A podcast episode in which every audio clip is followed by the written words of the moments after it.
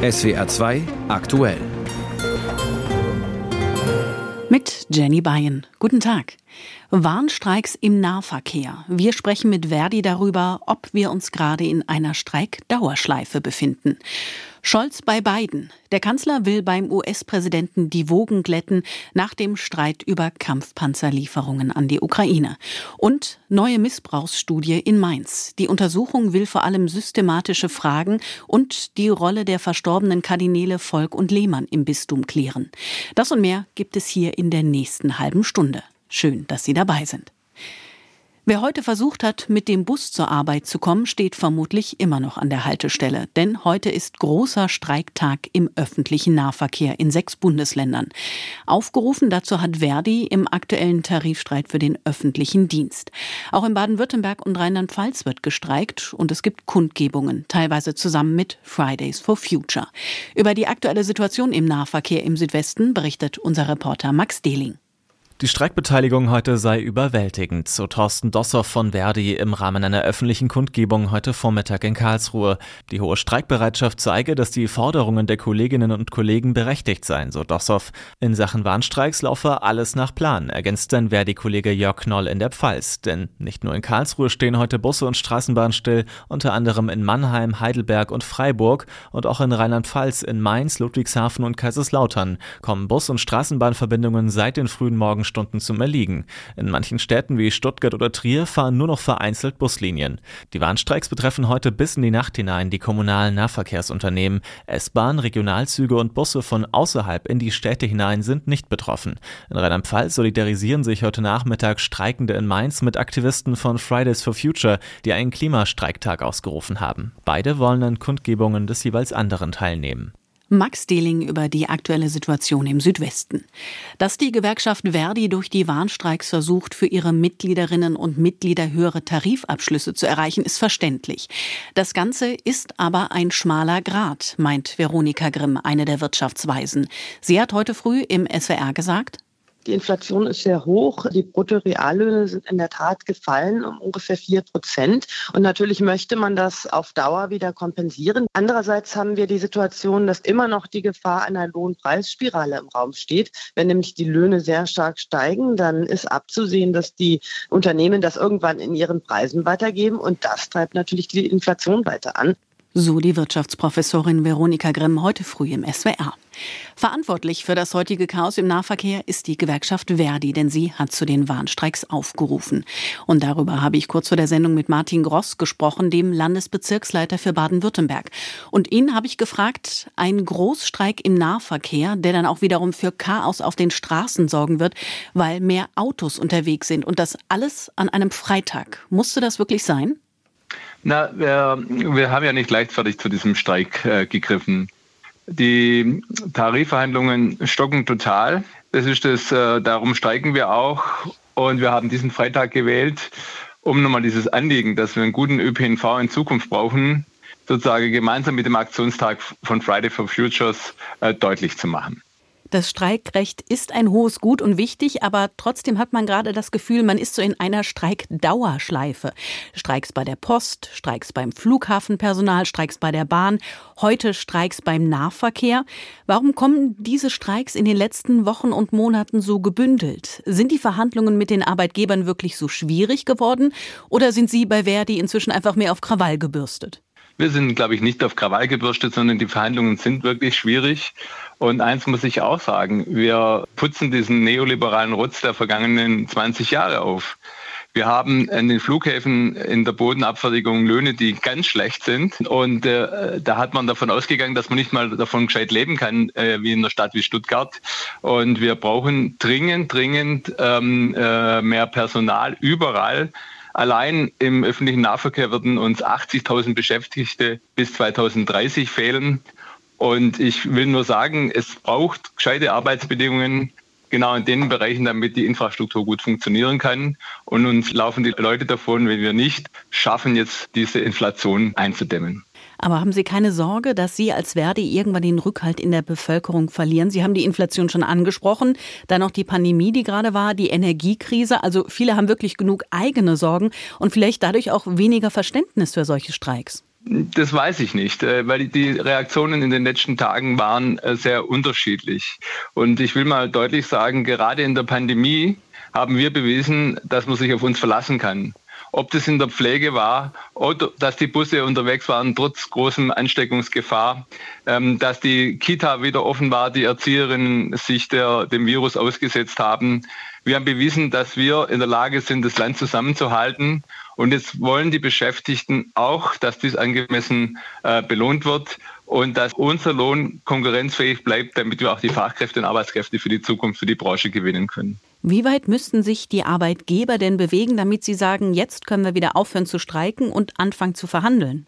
Also was die Arbeitgeber bis jetzt noch gar nicht begreifen, äh, ist, dass wir einen ganz klaren sozialen Faktor beim Angebot brauchen. Wir haben einen Mindestbetrag gefordert, weil unsere feste Überzeugung ist, dass die kleineren und mittleren Einkommen dass die äh, mehr jetzt was brauchen wie die oberen Einkommen, um gut durch diese Inflationskrise zu kommen.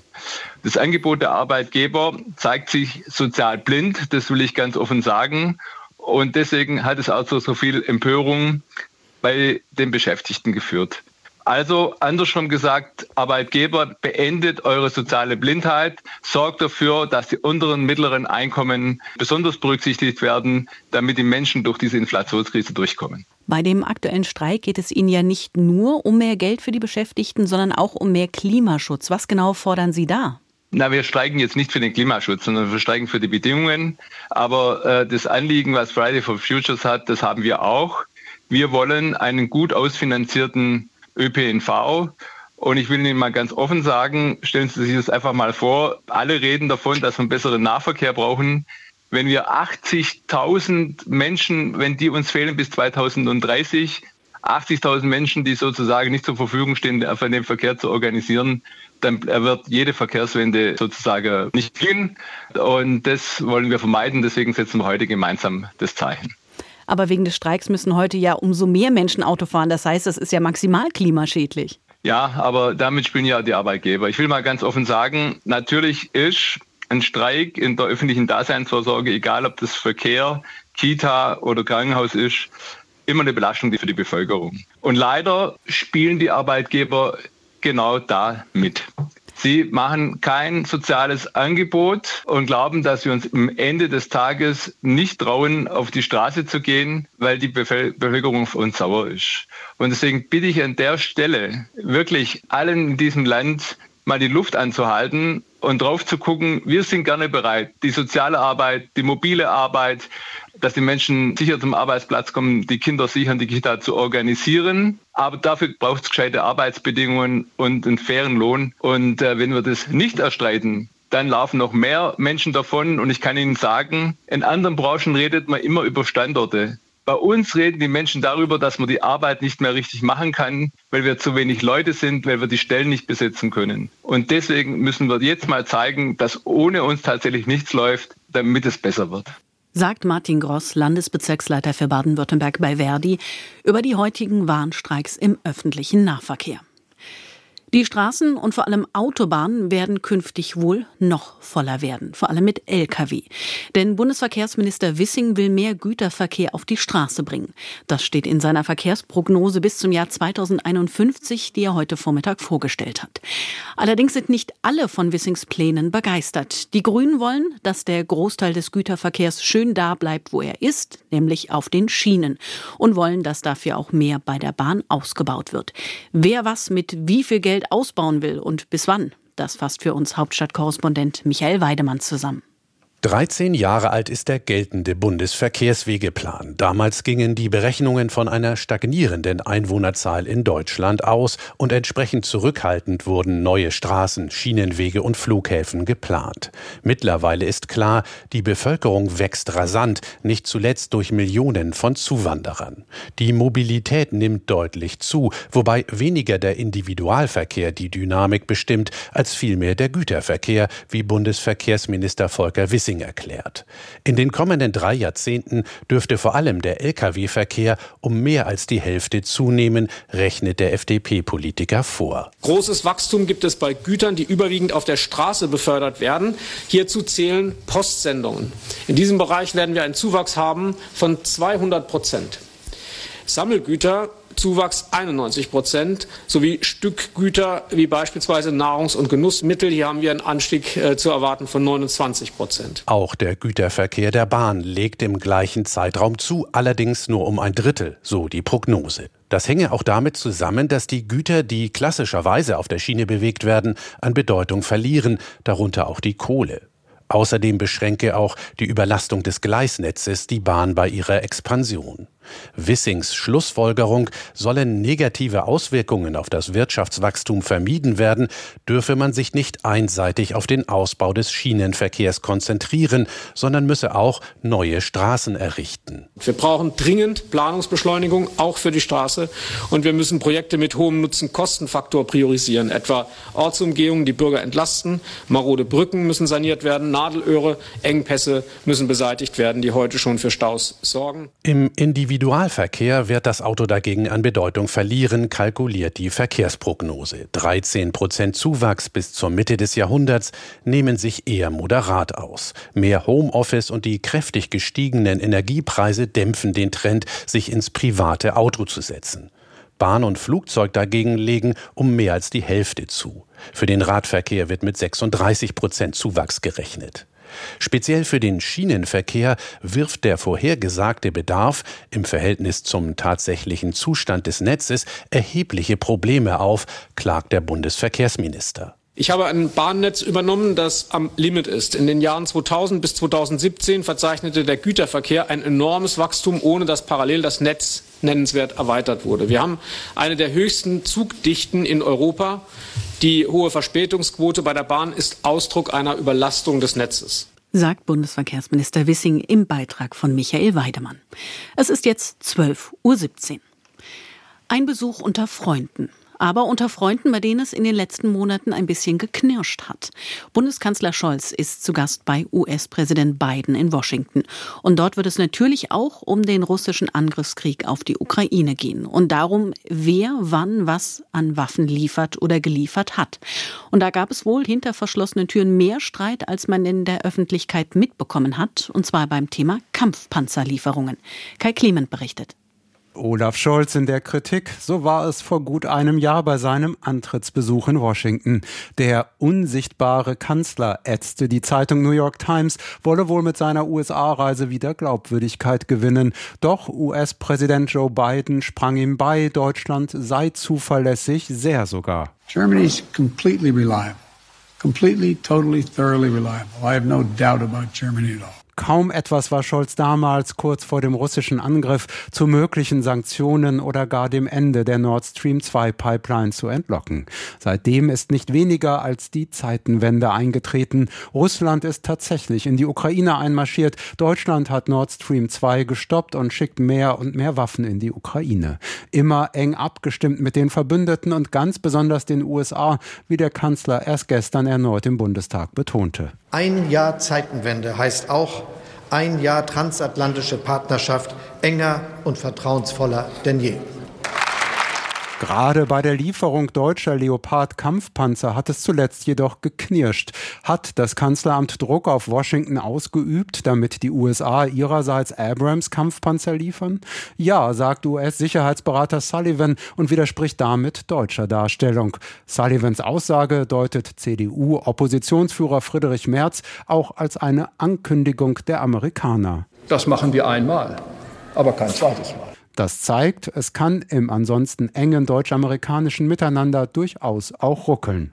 Da wurde Deutschland aus US-Sicht äh, schon als eher sperrig wahrgenommen. Laura von Daniels leitet die Forschungsgruppe Amerika der Stiftung Wissenschaft und Politik. Und insgesamt muss man sagen, dass eine Weltmacht wie die USA sich nicht gerne Bedingungen aufzwingen lässt, von einem eigentlich schwächeren und sicherheitspolitisch ja doch abhängigen Verbündeten. Insgesamt aber spricht die Forscherin von einer guten und soliden Arbeitsbeziehung und sehr, sehr vielen Themen für das kurze Treffen im Oval Office. Ukraine-Krieg, die Lage im Iran, China und das aus EU-Sicht als protektionistisch wahrgenommene US-Klimaschutzförderprogramm. Sutja David Wilp leitet das Berliner Büro des German Marshall Fund. Seitenwende ist jetzt eine Realität oder in der Mache. Und langsam ähm, wird Deutschland ein glaubwürdiger und wichtiger Partner auch in Fragen von Sicherheit. Ein Bericht von Kai Clement über den Besuch von Kanzler Scholz bei US-Präsident Biden. Und ihre Debatte über Waffenlieferungen hat direkte Konsequenzen für die Soldaten in der Ukraine. Dort fehlt es an vielem, unter anderem auch an Drohnen. Unsere Ukraine-Reporterin Andrea Beer hat zwei Drohnenpiloten begleitet, die seit Kriegsbeginn kämpfen und ganz klar sagen, wir sind der russischen Armee zahlenmäßig unterlegen. Was Ziel und Motivation angehe, sehen sie sich jedoch im Vorteil. Eine schwarze Drohne vom Typ Mavic steigt auf in den wolkenlosen blauen Himmel nahe der Frontlinie im Gebiet Donetsk. Es ist klirrend kalt und die beiden Drohnenpiloten Volodymyr und Oljech tragen helle Wintertarnanzüge. Während Oljech erklärt, steuert Volodymyr die Drohne und sein Tablet zoomt ihre Bilder heran. Menschen, Fahrzeuge, Landschaft, Bewegungen in der Umgebung. Hier sehen wir ein Bild und nehmen wir einfach mal an, das wären unsere Feinde. Wenn sie in der Mitte von unserem Bildschirm sind und wir gegen Infanterie arbeiten, dann werfen wir eine Geschossladung von der Drohne aus ab. Seht ihr, jetzt ist die Beleuchtung aktiviert, dann öffnet sich das Fach, ein Geschoss fällt runter.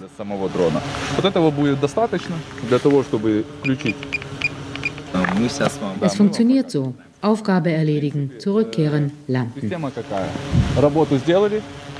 Danach packen wir die Sachen ein und laufen. Wir müssen die Kamera und die Fernbedienung sehr schnell ausschalten und möglichst schnell weg. Die ursprünglich nicht für militärische Zwecke gebaute Mavic-Drohne dient der Aufklärung, kann aber unter anderem Granaten abwerfen. Oljech zeigt eine VOG 17 sowjetischer Bauart. Hier diese VOG 17. Sie führt zu Verlusten und Schäden bei der Infanterie. So eine VOG 17 kann zwei bis drei Menschen töten.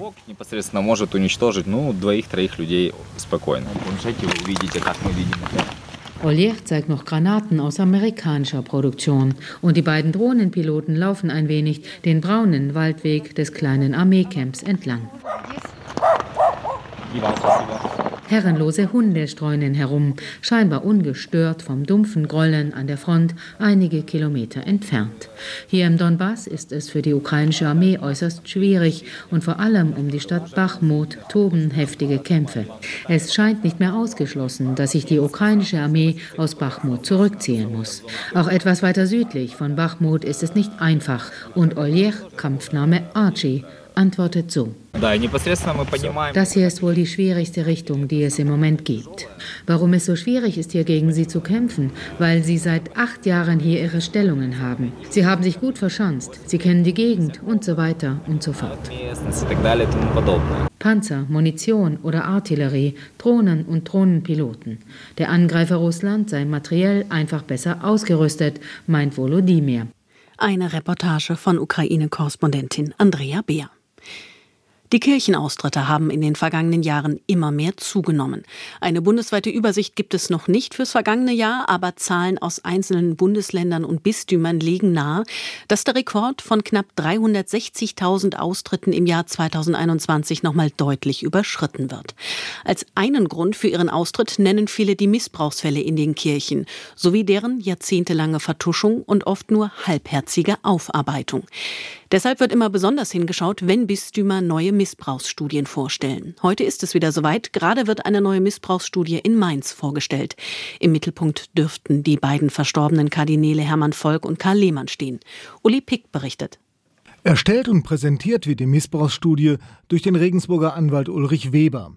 Er hatte 2016 ein Gutachten über körperliche und sexuelle Gewalt bei den Regensburger Domspatzen veröffentlicht und dafür viel Zuspruch bekommen. Im Mittelpunkt der jetzigen Mainzer Untersuchung sollen, wie es heißt, weniger juristische als eher systemische Aspekte stehen. Mit anderen Worten, es soll der Frage nachgegangen werden, welche strukturellen Merkmale innerhalb des Bistums den sexuellen Missbrauch und seine Vertuschung begünstigt haben. Für die zuständige Bevollmächtigte des Mainzer Generalvikars, Stefanie Ried, ist dies eine wichtige neue Perspektive hinsichtlich der Aufarbeitung. Es geht darum zu verstehen, in welchem Kontext konnte denn Missbrauch möglich werden in diesem Ausmaß. Was hat denn noch dazu beigetragen, dass das so funktioniert hat, wie es funktioniert hat? Das heißt, wie funktionieren Familiensysteme, wie funktionieren Gruppenstunden, Einrichtungen, welche eigenen Gesetzmäßigkeiten und Regularien gibt es da, dass teilweise Missbrauch in einer relativ geschützten Umgebung möglich wurde. Personell dürften die beiden verstorbenen Mainzer Kardinäle Hermann Volk und Karl Lehmann den Hauptfokus des Gutachtens bilden. In einem Zwischenbericht im Herbst 2020 hatte Ihnen Weber bereits Fehlverhalten im Umgang mit Vorfällen sexualisierter Gewalt attestiert. Der Regensburger Jurist sprach davon, dass die Bistumsleitung wiederholt Täter geschützt und die Opferperspektive vernachlässigt habe. Zitat: Eine häufige Reaktion auf die Missbrauchsfälle war die Versetzung in eine andere Pfarrei. Lehmann, der 21 Jahre Vorsitzender der Deutschen Bischofskonferenz war, verurteilte nach anfänglichen Irritationen den sexuellen Missbrauch in der katholischen Kirche deutlich. Gleichwohl wusste man aber im Bistum Mainz stets auch, dass er lieber auf großen Theologiesymposien gastierte, als sich detailliert um jeden Vorfall in der Diözese zu kümmern. Mit Spannung sieht Jürgen Herold als betroffenen Vertreter im Bistum den Ergebnissen der Weber-Studie entgegen. Er erhofft sich vor allem von der systemischen Analyse Positives. Wir denken schon, dass da neue Erkenntnisse kommen durch die Studie. Herr Weber hat zwar nur im Rahmen des Bistums Unterlagen einsehen können, zwar frei, das haben wir als unabhängige Aufarbeitungskommission und Mitglieder auch berichtet bekommen, wie das funktioniert. Wir kennen die katholische Kirche, wir sind natürlich per se skeptisch, weil Transparenz nicht unbedingt die Stärke der katholischen Kirche ist. Insofern glauben wir, dass nicht alle Fakten dort vorhanden sind, haben aber auch da große Erwartungen, dass wir neue Informationen erhalten und dann auch die Strukturen besser verstehen des Ganzen. Bischof Peter Kohlgraf, der beteuert, die Ergebnisse der Weber-Studie noch nicht zu kennen, verspricht sich einen, Zitat, Schritt der Aufarbeitung massiven Unrechts. Und sein Weihbischof, Udo Markus Benz, stellt die Frage, in welchen Abgrund werden wir blicken müssen? Über die Ergebnisse der Missbrauchsstudie im Bistum Mainz halten wir Sie hier im Programm natürlich weiter auf dem Laufenden. Es ist jetzt 12.27 Uhr und damit Zeit für das Wirtschafts- und Börsenthema des Tages. Die Lufthansa war während der Corona-Pandemie in eine schwierige Lage geraten. Mit insgesamt 9 Milliarden Euro musste das Unternehmen vor der Pleite gerettet werden. Die staatlichen Finanzhilfen hat die Lufthansa inzwischen wieder voll zurückgezahlt. Und heute hat das Unternehmen Geschäftszahlen fürs vergangene Jahr vorgelegt, die nicht mehr rot, sondern plötzlich wieder schwarz sind. Sina Rosenkranz aus der SWR Wirtschaftsredaktion. Heißt das, der Konzern hat die Krise überwunden? Ja, das sieht tatsächlich so aus. Nach äh, zwei Jahren mit wirklich sehr hohen Verlusten ist der Konzern wieder in die Gewinnzone zurückgekehrt, hat im vergangenen Jahr unterm Strich knapp 800 Millionen Euro Gewinn gemacht. Im Jahr davor stand dann noch ein Minus von 2,2 Milliarden Euro. Wegen der Lockerungen bei den Corona-Beschränkungen sind wieder deutlich mehr Menschen mit Lufthansa-Maschinen geflogen. 100 Millionen Fluggäste waren es im vergangenen Jahr, doppelt so viele wie im Corona-Jahr 2021 davor. Aber für den Gewinn verantwortlich war nicht das Passagiergeschäft, sondern wieder die Frachttochter Lufthansa Cargo mit einem Rekordergebnis von 1,6 Milliarden Euro. Also zusammenfassend lässt sich wirklich sagen, die Lufthansa hat die Krise überwunden und zwar schneller als viele gedacht hätten. Trotzdem läuft aber vieles nicht rund bei der Lufthansa. Wir alle erinnern uns wahrscheinlich an das Chaos bei der Flugabfertigung im vergangenen Sommer. Viele Kundinnen und Kunden sind zunehmend unzufrieden. Wie versucht der Konzern diese Probleme in den Griff zu bekommen? Also die Lufthansa selbst sagt, äh, wir haben jeden Stein einzeln umgedreht, um die Abläufe und damit auch die Kundenzufriedenheit wieder zu verbessern, die ja tatsächlich sehr im Argen liegt. In Frankfurt äh, hat sie mit dem Flughafenbetreiber ein gemeinsames Unternehmen gegründet, damit die Prozesse an den Terminals reibungsloser funktionieren. Es gibt eine komplett überarbeitete Lufthansa-App, über die äh, Kunden schneller und selbstständiger Flüge umbuchen können. Zusammen mit Google hat die Lufthansa eine Software entwickelt, die mithilfe von künstlicher Intelligenz den Flugbetrieb besser steuern soll und im Zweifelsfall eben auch intelligenter entscheiden soll, welche Flugverbindungen am ehesten gestrichen werden können. Aber ein Problem ist nicht so einfach zu lösen, nämlich eben das Personalproblem. Die Lufthansa hat vor allem deshalb ihr Sommerflugangebot massiv ausdünnen müssen und rund 34.000 Flüge gestrichen. Und ob es am Flughafen dann tatsächlich auch besser läuft, das wird sich das erste Mal wohl an Ostern zeigen. Schauen wir noch kurz auf die Börse und da natürlich jetzt explizit auf die Lufthansa-Aktie. Die steigt heute vermutlich, oder? Richtig, die ist ja inzwischen im MDAX gelistet und legt am Mittag um satte knapp 6 Prozent zu. Der DAX steht gut 1 Prozent im Plus bei 15.500 Punkten.